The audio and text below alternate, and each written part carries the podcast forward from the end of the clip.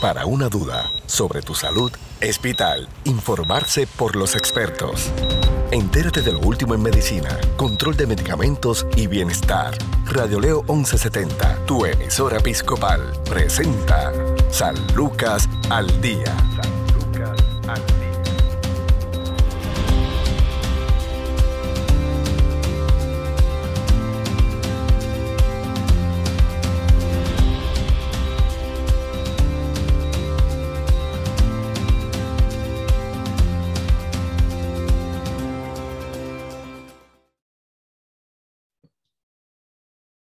¿Qué tal amigos? Les saluda la periodista Sandra Torres Guzmán. Esto es San Lucas al Día, el programa del Sistema de Salud Episcopal. Hoy nos acompañan los doctores Mario Candamo y Laura Hernández, ambos médicos residentes de Medicina Interna en el Centro Médico Episcopal San Lucas. Saludos. Buenos días. Hola, buenos días. Saludos nuevamente al doctor Candamo, eh, que anteriormente lo, lo, hemos escuchado en otro tema y está nuevamente en esta ocasión en compañía con la doctora Hernández. Saludos, doctor. Buen día, buen día, saludos a todos. Bueno, la diabetes es el tema que nos traen en esta edición de San Lucas al Día. Eh, parece ser una enfermedad o una condición tan común en Puerto Rico que muchas veces menospreciamos los alcances y las dificultades. Debo decir que nos puede ocasionar una, una diabetes mal manejada o una diabetes sin diagnosticar y el desconocimiento del estilo de vida que debe tener ese paciente, sobre todo cuando es diagnosticado con diabetes tipo 1. Vamos a conocer primero qué es la diabetes, cuáles son eh, los distintos tipos y qué síntomas eh, caracteriza a, esta condición? Pues bueno, sí, este, la diabetes es básicamente un, e, e, un resultado de un estado de estar con lo que se conoce como hiperglicemia. Hiperglicemia se refiere a un estado del azúcar alta en la sangre, ya sea por problemas de metabolismo anormales del carbohidrato, eh, secundario ya sea por deficiencia de insulina o resistencia a insulina o ambas, ¿verdad? Este, y nosotros en el cuerpo humano pues tenemos que tener los niveles adecuados de azúcar en la sangre para poder proveerle energía a los órganos, poder, este, ¿verdad? poder hacer las funciones diarias del diario vivir y como todo la vida, ni mucho, ni, ¿verdad? ni muy poco, ni demasiado es beneficioso. Eh, y pues lo mismo tiende a pasar con el azúcar. Eh, con el azúcar, ¿verdad? Hay dos tipos de diabetes. Eh, está el diabetes tipo 1 y diabetes tipo 2. Originalmente se conocían como el diabetes, de niños, diabetes de edad temprana y la diabetes ya de adultos. Eso. Las cosas han cambiado poco a poco. Ya se entiende que no necesariamente es lo mismo. Eh, ya no se puede atribuir simplemente a un, una población por edad. Eh, sino que ahora se caracteriza más por el mecanismo que ocurre. Eh, tipo 1 sí se ve en eh, pacientes de edad menor, porque usualmente es un proceso de autoinmune. Me refiero, son el cuerpo mismo tiende a confundirse y tenemos nosotros siempre tenemos unas células de defensa en el cuerpo que nos ayudan a protegernos contra enfermedades y múltiples condiciones y pues desafortunadamente algunas veces hay problemas con esas esos mecanismos de defensa, esos anticuerpos, como los llamamos, y tienden a afectarnos a nosotros mismos, pensando que pues algunas partes del cuerpo eh, son eh, malignas y ellos entienden que pues tenemos que, entre comillas, atacar esa área. Eh, eso lo mismo puede ocurrir en pacientes que tengan tiroidismo, hipotiroidismo, puede pasar en la diabetes, eh, lupus, hay muchísimas condiciones que se asocian con este tipo de mecanismo. Eh, y eso entonces es el tipo 1, donde nosotros tenemos ambos, el páncreas y el hígado, son los dos órganos mayores que nos proveen esa suplementación de azúcar y metabolismo. Y pues el páncreas se dedica a ¿verdad? secretar eh, lo que se conoce como la insulina. Y la insulina es una hormona, no es solamente un medicamento que se receta a los pacientes con diabetes, sino es una hormona que nosotros producimos naturalmente del páncreas. En el tipo 1, lo que sucede es que hay unas células, las células que producen esa insulina, eh, los anticuerpos comienzan a atacar esas células pensando que no, no son células apropiadas del cuerpo eh, y entonces empiezan a consumirlas poco a poco. ¿Y qué sucede? Cuando empiezan a destruirlas poco a poco, eh, lo que los niveles de insulina que el cuerpo debería producir para manejar el azúcar, pues tienden a ser disminuidos, ya que pues, lo que se conoce como la fábrica, las células que producen la insulina, tienden a ser destruidas y poco a poco la suplementación de insulina natural del cuerpo empieza a disminuir y la insulina, para aquellos que no sepan, la insulina es la hormona que ayuda con nosotros poder absorber el azúcar de la sangre y llevarlo a los órganos para que los órganos puedan utilizarla, metabolizarla y hacer su función normal. Al no tener la insulina y la hormona, el azúcar se queda flotando en la sangre, por decir, eh, no se absorbe a los órganos adecuadamente y entonces el paciente entra a un estado de hiperglicemia o diabetes.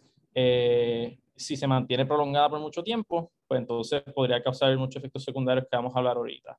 Ese sería el tipo 1. Esos pacientes se tienen que tratar directamente con insulina porque pues, el problema de ellos es la insuficiencia de poder producir insulina. Entonces está el tipo 2 que se asocia con los adultos, que voy a dejar que la doctora Laura Hernández abunde un poquito del tipo 2, eh, que es más común. Sí, pues el tipo 2, este, ¿verdad? Este, sí los pacientes este, producen la insulina, pero este, esta insulina pues no la está procesando bien las células de, ¿verdad? del cuerpo. Este, eso que los niveles están adecuados, pero el, el cuerpo no lo está eh, utilizando de la manera correcta.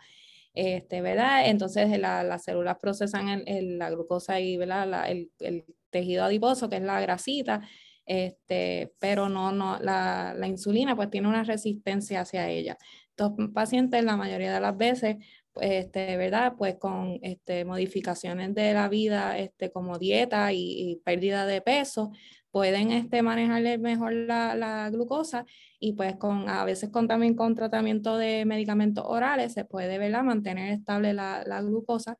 Este, ¿verdad? Si esto no nos ayuda, ya pues terminaríamos entonces termina, eh, usando insulina inyectable. Este, ¿verdad? Lo más eh, importante en este tipo de pacientes es, la prevención usando la dieta y la pérdida de peso para no llegar a este punto, ¿verdad? De que se nos descontrole la, la, la, azúcar y entonces tengamos que llegar a usar estos medicamentos orales más este, la insulina inyectable. Claro, es cierto que, que, los latinos tenemos más riesgo de, de padecer de diabetes y por qué.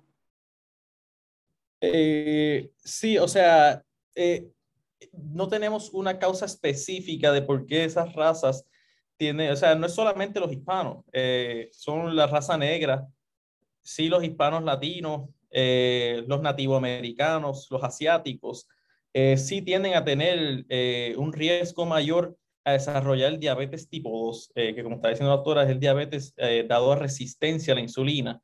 ellos requieren niveles de insulina más alto. El, la patología exactamente de por qué ocurre todavía no se ha entendido completo, pero le puedo decir que desafortunadamente en el, específicamente la población puertorriqueña, la dieta de nosotros, como, como había mencionado en la entrevista anterior, lo de stroke, es una dieta que sinceramente a mí me encanta, es riquísima y tenemos mucha variedad, pero abundamos mucho en lo que son los carbohidratos. Eh, nosotros comemos arroz con todo, arroz blanco, arroz con gandules, arroz guisado, este, pan, eh, pasta, este, o sea, nosotros, el puertorriqueño consume de todo. Eh, y esos tipos, ese tipo de dieta nos predispone a desarrollar diabetes. Y aún más que en los Estados Unidos, y mucha gente, ¿verdad? El estereotipo es, no, en Estados Unidos son mucho más obesos, tienen que tener más diabetes. Pues a lo contrario, eh, aquí en Puerto Rico estamos hablando que el puertorriqueño, en promedio, el 16% de la población de adultos en Puerto Rico tiene diabetes de algún tipo, puede ser tipo 1, tipo 2, mayormente tipo 2, eh, versus en Estados Unidos un 9.4. O sea, estamos hablando casi tenemos un doble, eh, tenemos doble la cantidad de población, por ciento de población de adultos con diabetes en Puerto Rico este, comparado a Estados Unidos, que eso es, es fatal, pensar que eso puede ser así, pues desafortunadamente la dieta de nosotros atribuye a eso. Eh, pero patología exacta todavía no tenemos algo 100% claro de por qué es que esto, estas razas, sí se entiende por cultura y las dietas que llevamos son un poco, este, como le mencioné, abundantes en ese tipo de alimentos que se entiende que posiblemente sea eso, pero de ser un factor específicamente genético, pues todavía no hemos llegado a ese punto a poder asociar una variable con el riesgo de diabetes en la población hispana puertorriqueña. Estamos más en riesgo cuando algún familiar directo, es decir, padres, abuelos, eh, han padecido, por ejemplo, de diabetes tipo 1. En tipo 1, no. Fíjese, tipo 1, eh, y fíjese que casi siempre mucha gente piensa eso mismo. Piensan que el tipo 1 es el que es genético y al papá o mamá haberlo tenido, pues yo lo voy a tener. Eso es incorrecto. Al contrario, el tipo 1 es rara la vez que realmente es heredado. El tipo 2 es el que usualmente es heredado. Sí, no hace mucho sentido en el sentido de que uno dirá, oye, pero que me acaba de decir que tipo 1 es el de personas jóvenes que nacen con esto o lo desarrollan a los 5, 6, 7 años más o menos, eh, versus el tipo 2, que es después en la vida. Pero al contrario, el tipo 2 es el que se ha visto que crea un patrón de herencia y es casi, o sea, estamos hablando de 80, casi 90% de los pacientes que tienen tipo 2, las personas, los familiares que les siguen tienen una predisposición a desarrollar tipo 2. No es necesariamente que si papá y mamá tuvieron tipo 2, yo voy a tener tipo 2, pero sí quiere decir que si ellos tuvieron eh, diabetes tipo 2, eh, pues predispone a uno a desarrollar el mismo tipo de diabetes, diabetes tipo 2, eh, que, como digo, llevando ese estilo, ese estilo de vida, como le había mencionado, pues eso en conjunto con la predisposición, la probabilidad y la herencia que tiene la familia, pues hay un alto riesgo de que fuese a desarrollar tipo 2, pero no necesariamente quiere decir que si tiene tipo 2, yo también lo voy a tener.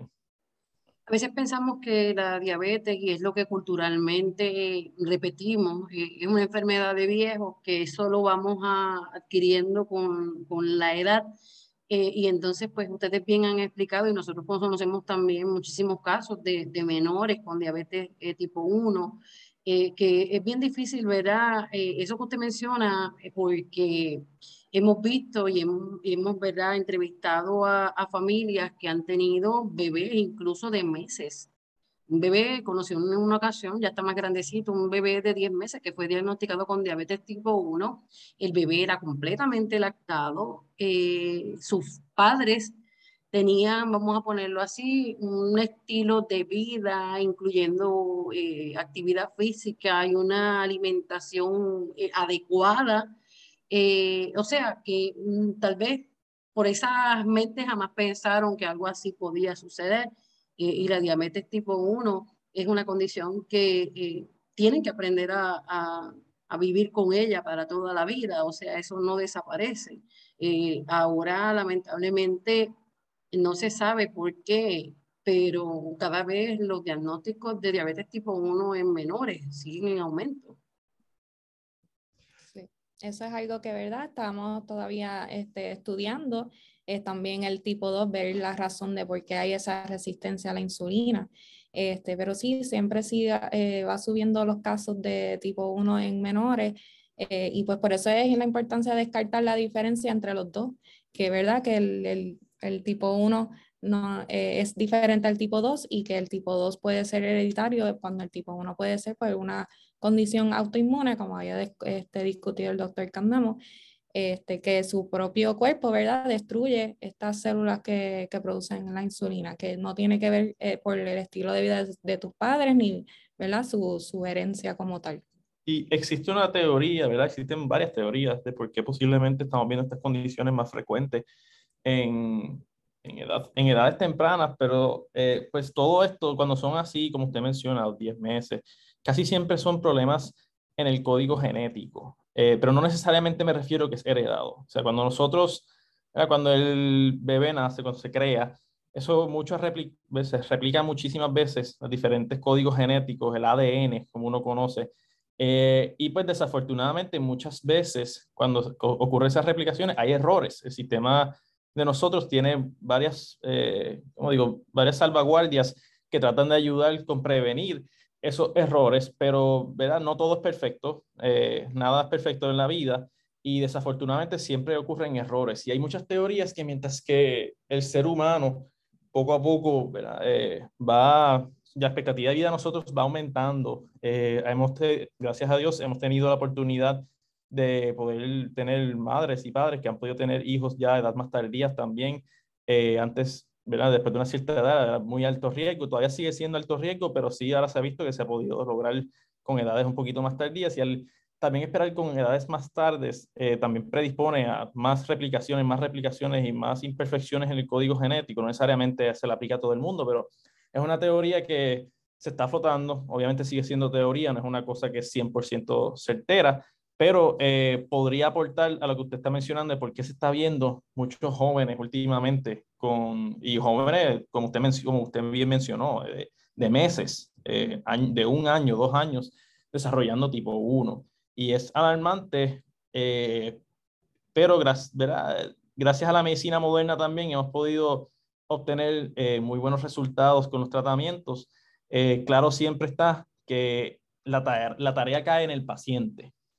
Sí lleva, tiene que llevar un régimen adecuado y el médico primario, el endocrinólogo, el internista, el médico de familia, los médicos que están envueltos en el cuidado del paciente, tiene mucho que ver. Obviamente que le estén dando el manejo apropiado, estén velándolos cercanamente, pero todo realmente al fin y al cabo cae en el paciente también, porque el paciente tiene que llevar un estilo de vida eh, adecuado para poder mantenerse lo más saludable posible, porque el, tipo, el diabetes tipo 1 técnicamente no tiene cura el tipo 2, hay algunos casos donde los pacientes sí mejoran y la resistencia se disminuye y pueden vivir con estilo de vida normal sin tener que usar medicamentos y mejoran, mejoran, pero al igual que eso, hay algunos tipos 2 de diabetes que no mejoran tampoco. Y uno no, uno no trata de buscar con diabetes la cura.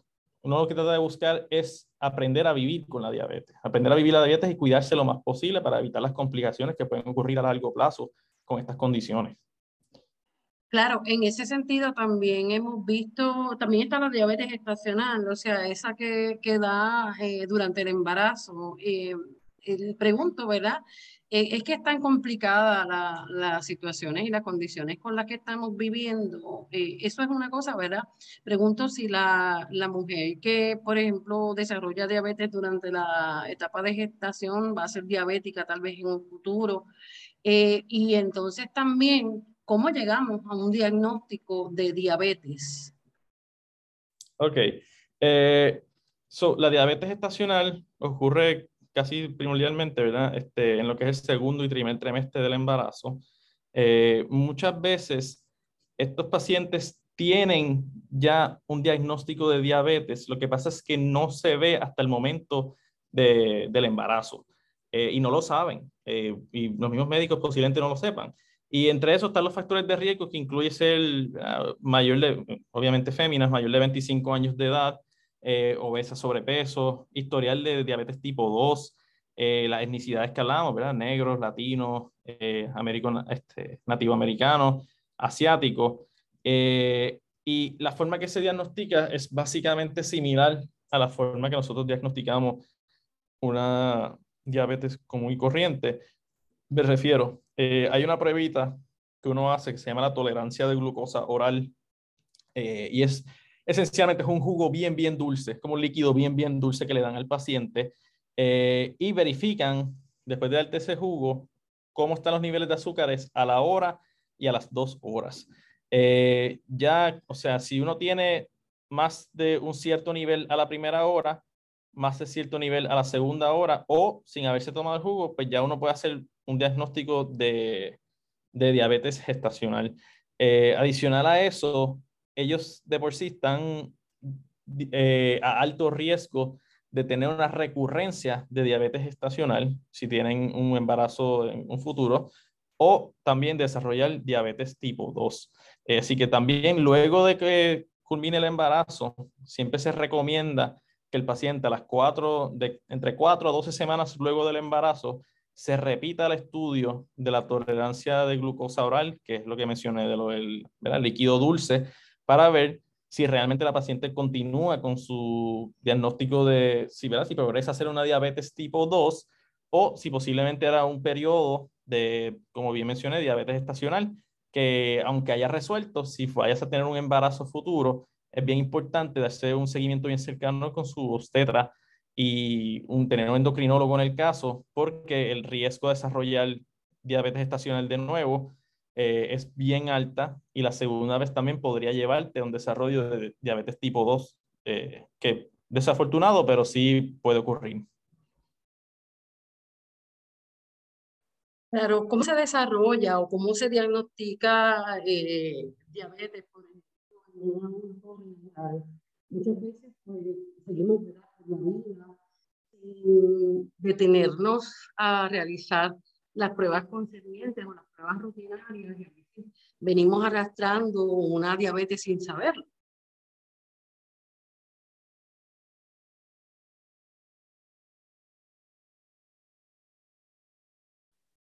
¿Nos escucha?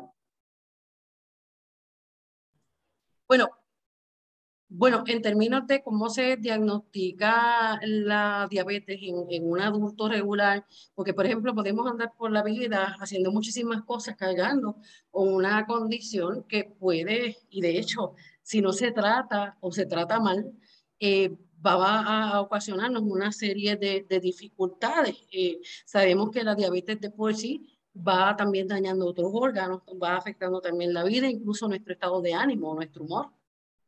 Exactamente. Pues sí, hay eh, tres formas que se pueden ¿verdad? diagnosticar la diabetes. Eh, podemos tener eh, tres resultados ¿verdad? De, de, del azúcar alta en, en ayuna. ¿verdad? El, azúcar debería estar en un promedio de 70 a 99. Y entonces si tenemos tres resultados positivos, ¿verdad? Más del 99, ya esto puede ser indicativo de que estamos teniendo diabetes. Eh, también podemos eh, medir la, azúcar con el, líquido que mencionó el doctor, eh, que se toma en dos horas y en cada dos horas se mide la, glucosa y esta glucosa no debería estar mayor de 140. Este, también cuando después de comer, si la azúcar está más de 140, también puede ser indicativo de tener diabetes. Ahí también se puede medir la hemoglobina A1C, que esto es un promedio de, la, glucosa que se, que se tiene en, promedio de tres meses y esto no debería estar más alto de 5.7%. Estos son los estudios que se, se, utilizan para poder diagnosticar eh, la diabetes tipo 2 eh, y entonces, si ¿verdad? tenemos estos niveles eh, descontrolados, pues ya se puede dar el diagnóstico. Entonces, empezar, empezaríamos, ¿verdad?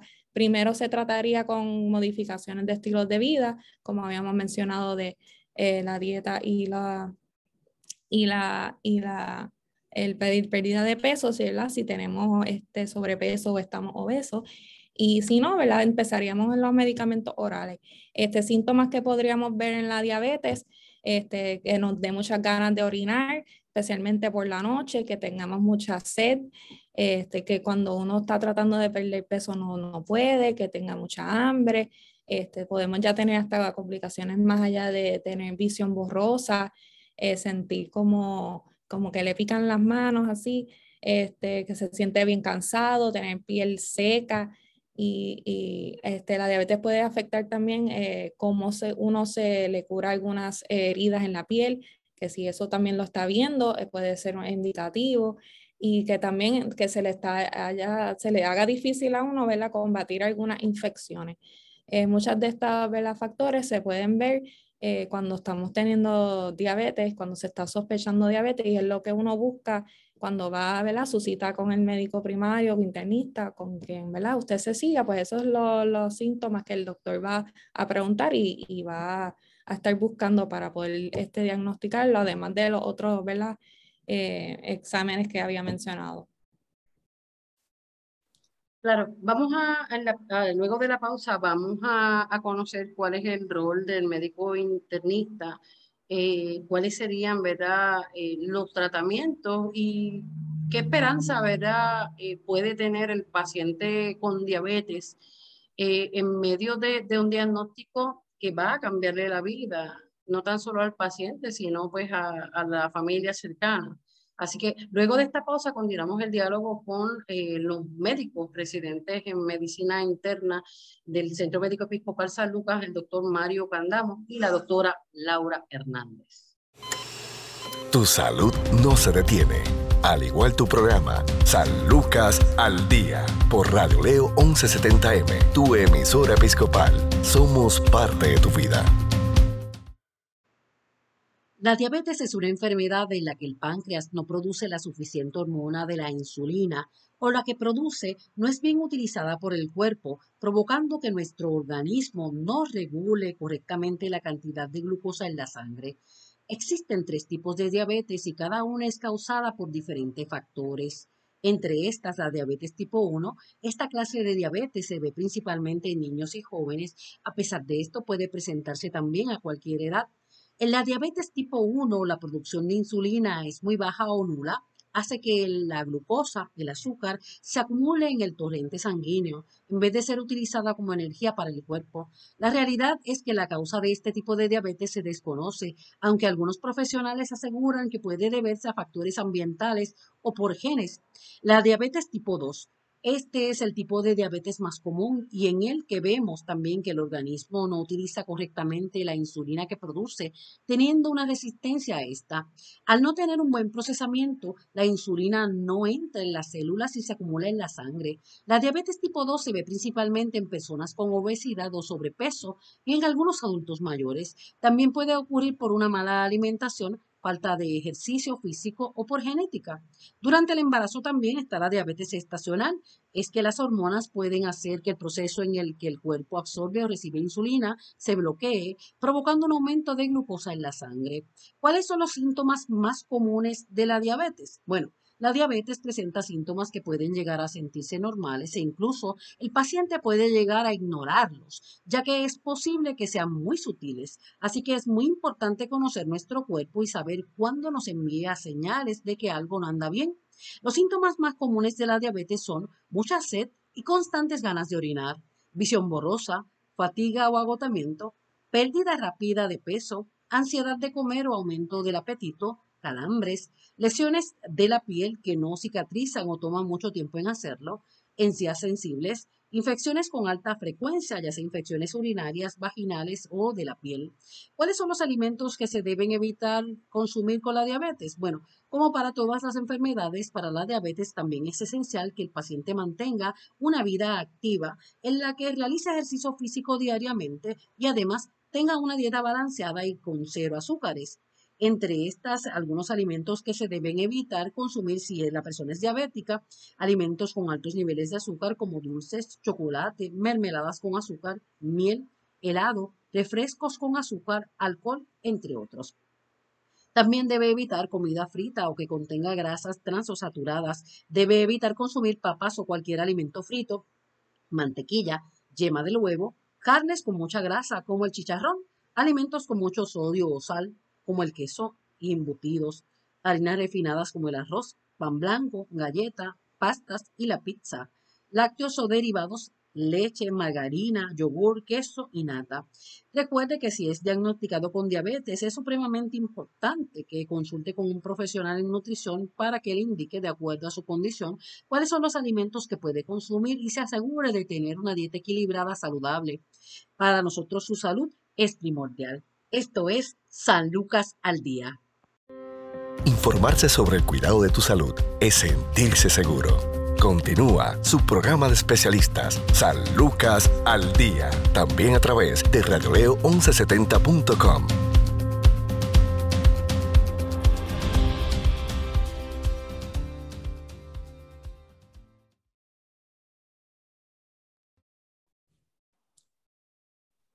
Seguimos en San Lucas al día, eh, conversando con los doctores Mario Candamo y Laura Hernández, ambos médicos residentes en medicina interna del Centro Médico Episcopal San Lucas, quienes están eh, trayéndonos una práctica bien interesante sobre lo, lo que es la diabetes y muchos de, la, de los mitos que tenemos, ¿verdad? Y con lo que hemos crecido eh, aquí en Puerto Rico, culturalmente vemos y menospreciamos, ¿verdad? La, la lo que puede hacer la diabetes en, un individuo, las consecuencias también que, trae una diabetes mal manejada, eh, personas que, incluso también con los años llegan a convertirse en pacientes renales, el daño también a otros órganos.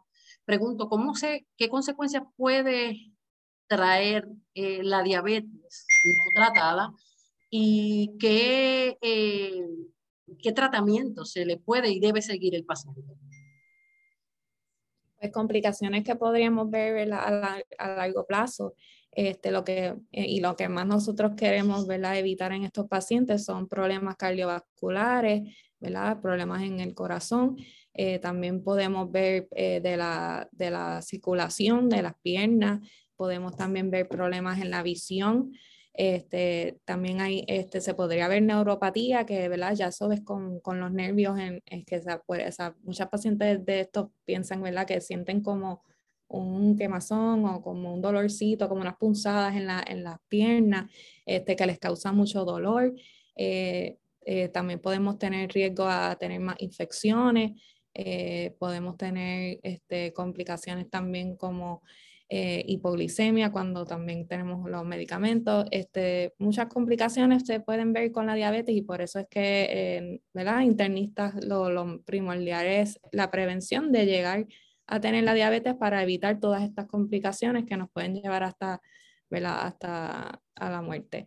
Eh, y esto es lo que queremos evitar en el principio y por eso es que se hacen los cambios en estilos de vida y dieta, que eso es el primer paso cuando uno se diagnostica con la diabetes. Este, si eso ¿verdad? No, no nos ayuda, pues entonces vamos este, con los tratamientos de medicamentos orales y poco a poco, ¿verdad? Este, si el paciente, ¿verdad? Este, pone su parte, pues se puede mejorar y evitar todas estas complicaciones. O si no, pues, ¿verdad? Tenemos que ampliar el, el, el, tratamiento médico con insulina. Sí, eh, y como bien dice la doctora, eh, las complicaciones, ¿verdad? Las complicaciones cardiovasculares son bien severas. Aquí en Hospital San Lucas, siendo un hospital cardiovascular, nos encontramos, nos enfrentamos muchas veces con pacientes que pues, obviamente, valga la redundancia, son pacientes cardíacos y asociados con eso, una gran parte de los pacientes que recibimos son diabéticos, ya sea que usan medicamentos orales o medicamentos eh, como la insulina adicional, ¿verdad? A lo que es la, cómo afecta la circulación. Eh, también tenemos los efectos que pueden causar en la retina, en los ojos, por eso vemos que muchos pacientes pueden desarrollar lo que se, conocen como cataratas eh, o problemas retinales donde pueden quedar hasta ciegos realmente, se les va, eh, como digo, se les va afectando la vista poco a poco. Y por eso, entre las recomendaciones que casi siempre se le hacen a los pacientes diabéticos es que tengan un seguimiento cercano con un oftalmólogo, eh, para que si entonces puedan verificarle realmente lo que es la retina, le hagan una fundoscopía. Y no solo solamente es el corazón y los ojos, sino que también puede afectar los riñones. Eso es uno que es también aquí en Puerto Rico se ve sumamente afectado y es desafortunado. Eh, el riñón, entiéndase, como un filtro del cuerpo y al uno tratar de estar pasando mucha azúcar por el filtro, eventualmente el filtro va a tener problemas, igual que cualquier otro filtro de, de cualquier maquinaria. Si uno trata de sobrecargar el filtro con sustancias, en este caso sería el azúcar, pues eventualmente el filtro va a tener problemas y no va a estar filtrando adecuadamente, que es lo que tiende a ocurrir con los riñones de los pacientes diabéticos. Eh, que entonces comienzan a tener empeoramiento de los riñones y pueden terminar hasta con fallo renal completo y en lo que se conoce como diálisis. Eh, también está la neuropatía diabética, eso es bien común. Los pacientes con, eh, van a tener sensaciones de como si fuese hormigueo en las piernas o dolores, casi siempre comienza en lo que son los deditos de los pies y van progresando. Esto también es otro problema que puede desarrollar hasta fracturas de los pies, en lo que se conoce como pies de Charcot donde los pacientes van perdiendo la sensación de los pies y pues, al no sentir bien cuando pisan, tienden a pisar más duro y eso crónicamente puede causarle daños estructurales al pie donde cambia la morfología por completo del pie y no solamente eh, lo predispone a fracturas y cambios del pie, sino que también a infecciones. Eh, y muchos de los pacientes que recibimos tienen ulceritas en los pies, en los deditos que se forman, y desafortunadamente, si no tiene un buen control del azúcar,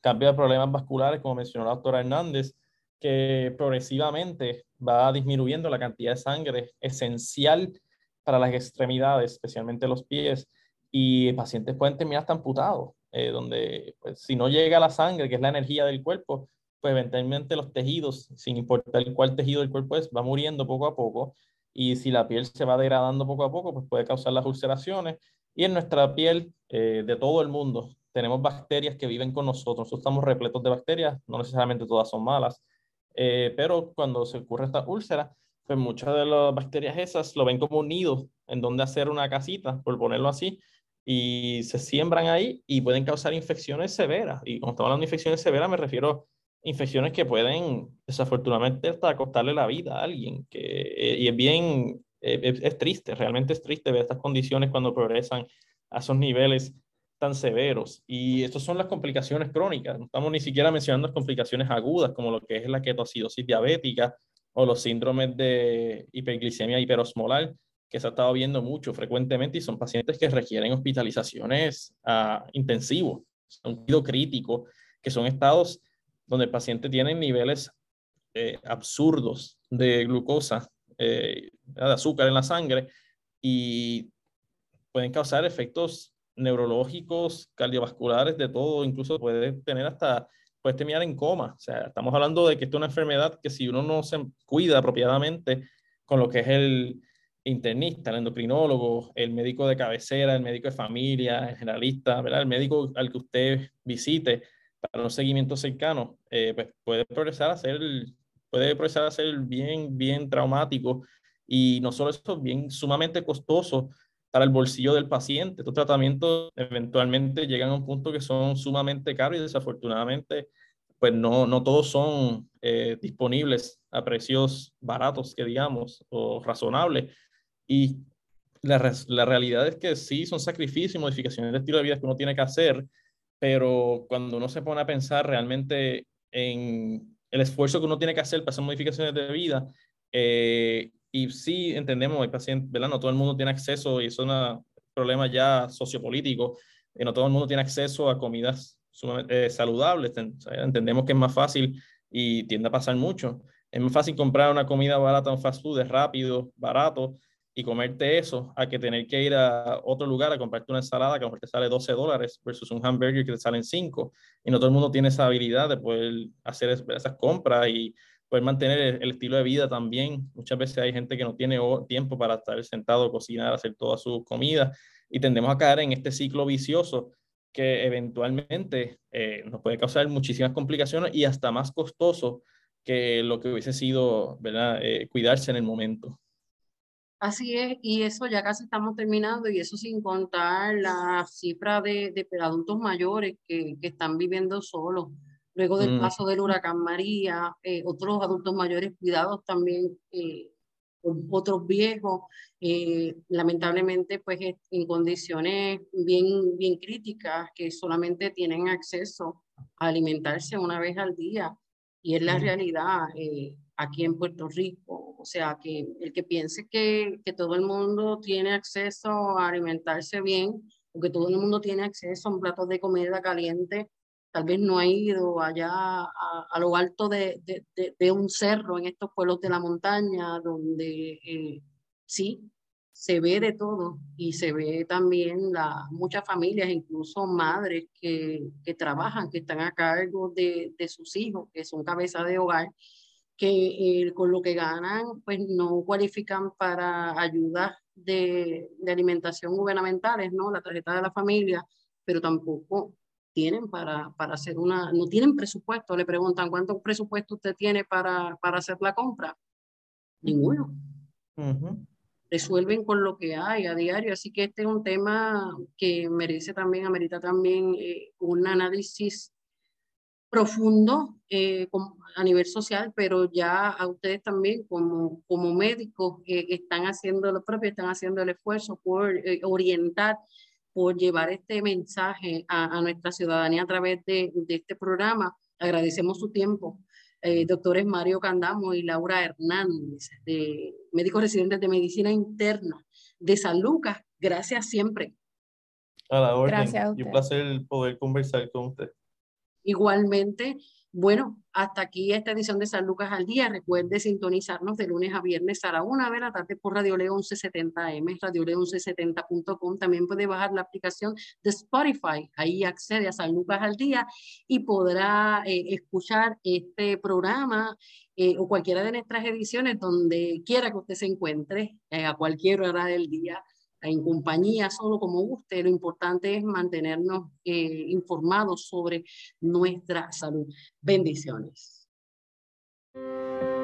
Si desea más información sobre su programa San Lucas al Día, puedes encontrarnos en Facebook, Radio Leo 1170M o en Centro Médico Episcopal San Lucas. Haga sus anotaciones y conéctese con su programa San Lucas al Día.